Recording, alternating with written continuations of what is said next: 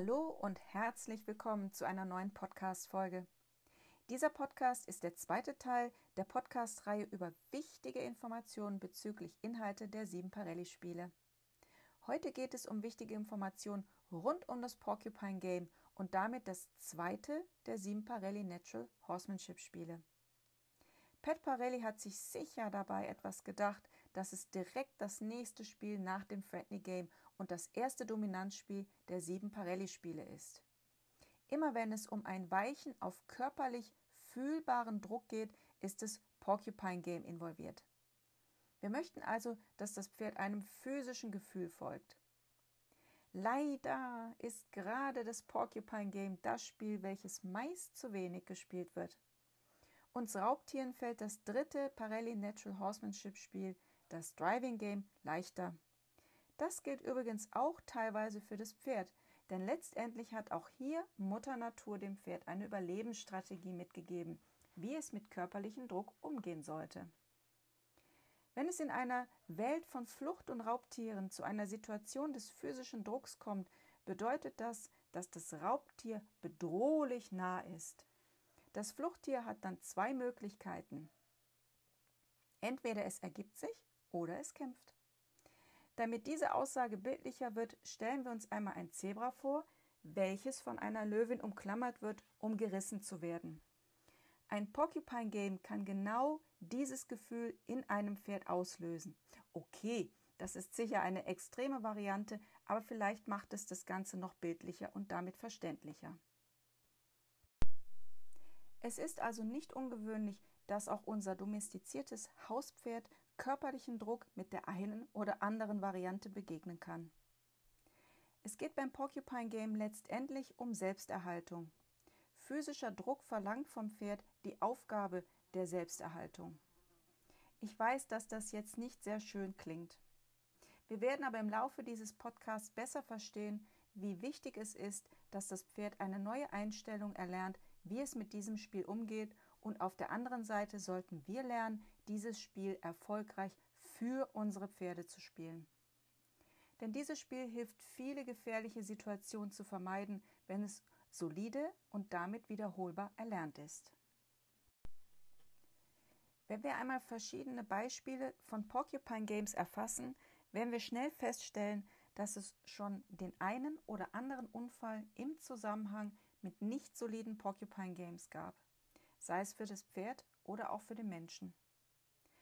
Ein solide erlerntes Porcupine Game kann Unfälle vermeiden und alleine das ist schon ein Grund, diesem Spiel mehr Beachtung zu schenken.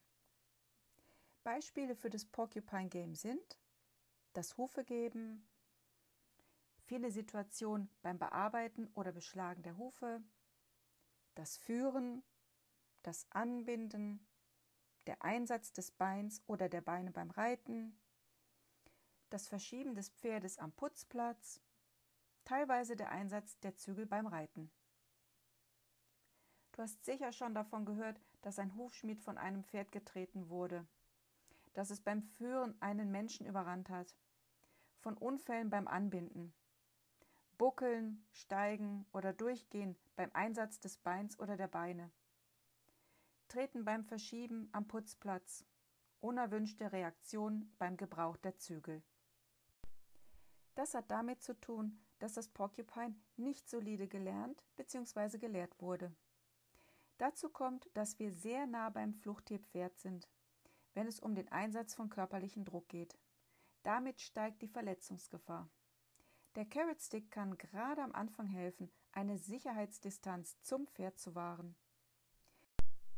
Wenn wir einmal die aufgeführten Beispiele für ein Porcupine Game näher betrachten, wird schnell klar, dass es sich um für das Pferd oft unnatürliche Situationen handelt. Ich sage immer, dass es allerdings in unserer Welt, also der Welt des Menschen mit Pferden, sehr viele Situationen gibt, die das Porcupine Game beinhalten. Deshalb bin ich der Meinung, dass es unsere Aufgabe ist, dass das Pferd dem Porcupine Game anders begegnen sollte als die von der Natur vermittelte Aufgabe der Selbsterhaltung. Beim Porcupine geht es nicht zuletzt auch um eine mentale Fitness, also die Fitness zu haben, sich auf Dinge einzulassen. Deshalb fällt es vor allem selbstsicheren, dominanten Pferden dieses Spiel schwer. Dazu kommt, dass wir beim Porcupine Game eine kurze Distanz zum Pferd haben, um unser Pferd auf körperlichen Druck weichen zu lassen, egal ob am Boden oder im Sattel. Das Porcupine Game ist also ein Spiel der kurzen Distanzen und da gehört eben auch das Reiten dazu. Ich kann auch hier wieder die Selbstbeurteilungscheckliste von Parelli empfehlen. Hier finden sich Aufgaben für das Porcupine Game vom Level 1 bis Level 4.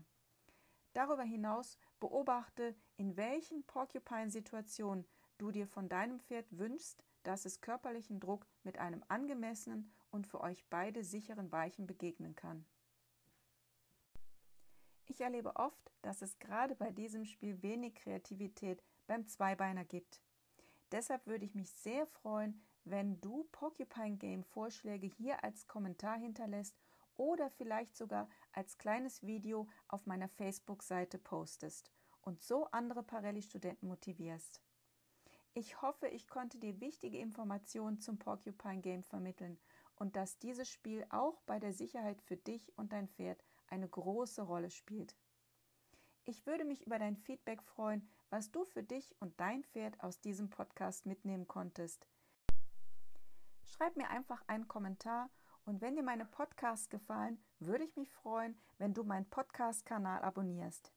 In der nächsten Folge dieser Reihe geht es natürlich um wichtige Informationen über das nächste Parelli-Spiel, das Driving Game.